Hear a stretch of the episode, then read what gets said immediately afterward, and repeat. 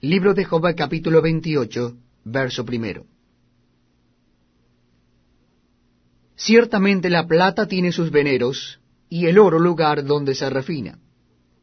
El hierro se saca del polvo y de la piedra se funde el cobre.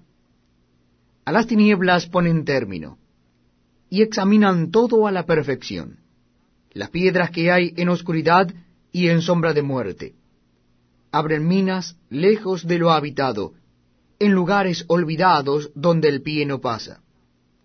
Son suspendidos y balanceados lejos de los demás hombres.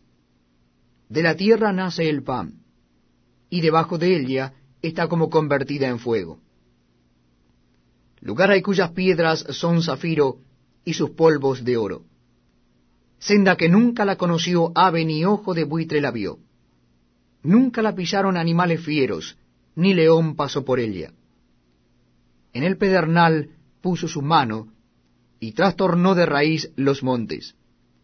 De los peñascos cortó ríos, y sus ojos vieron todo lo preciado. Detuvo los ríos en su nacimiento, e hizo salir a luz lo escondido.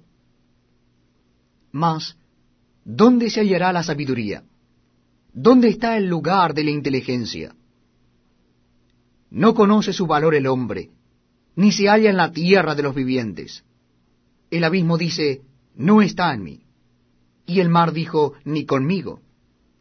No se dará por oro, ni su precio será a peso de plata. No puede ser apreciada con oro de Ofir, ni con ónice precioso, ni con zafiro.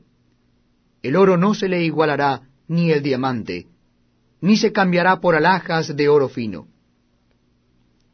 No se hará mención de coral ni de perlas. La sabiduría es mejor que las piedras preciosas. No se igualará con ella topacio de Etiopía, ni se podrá apreciar con oro fino. ¿De dónde, pues, vendrá la sabiduría? ¿Y dónde está el lugar de la inteligencia? Porque encubierta está a los ojos de todo viviente, y a toda ave de los cielos es oculta. El abadón y la muerte dijeron, su fama hemos oído con nuestros oídos.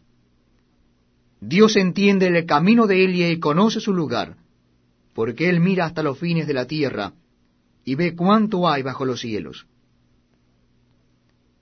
Al dar peso al viento y poner las aguas por medida, cuando Él dio ley a la lluvia y camino al relámpago de los truenos, entonces la veía Él y la manifestaba.